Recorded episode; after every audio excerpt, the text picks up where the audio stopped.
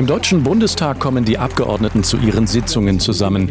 Sie diskutieren und verabschieden Gesetze. Bei bestimmten Anlässen gibt es im Parlament eine sogenannte Aktuelle Stunde. Was hat es damit auf sich? Dieses Format wird häufig, vor allen Dingen von Oppositionsfraktionen genutzt, um zeitnah auf aktuelle Entwicklungen zu reagieren und diese im Bundestag zu debattieren. Beispiele dafür in letzter Zeit waren zum Beispiel die äh, VW-Abgasaffäre, ähm, UN-Klimakonferenz, äh, Syrienkrieg oder auch Flüchtlingsfragen. Ich rufe jetzt auf den Zusatzpunkt Aktuelle Stunde. Eine aktuelle Stunde gibt es, wenn 5% der Abgeordneten dies beantragen oder der Ältestenrat dies vereinbart.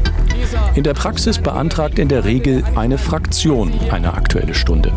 Wie läuft das genau ab?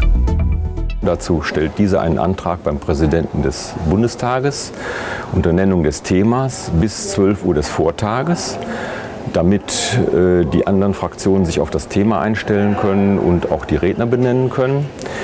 Verlangen bedeutet in diesem Zusammenhang, dass es sich um ein Minderheitenrecht handelt. Das heißt, wenn eine Fraktion einen Antrag stellt, muss diese aktuelle Stunde durchgeführt werden. Und die ähm, antragstellende Fraktion beurteilt auch die Aktualität dieses Themas. Wie lange dürfen Abgeordnete in einer aktuellen Stunde sprechen? Der einzelne Abgeordnete darf in der aktuellen Stunde nur fünf Minuten reden. Die Begrenzung auf solche Kurzbeiträge soll ermöglichen, dass möglichst viele Abgeordnete das Wort ergreifen können und dann auch äh, den politischen Schlagabtausch dienen.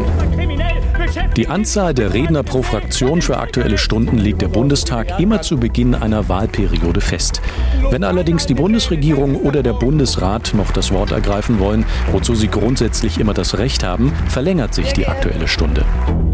Mehr zum Nachlesen auf www.bundestag.de.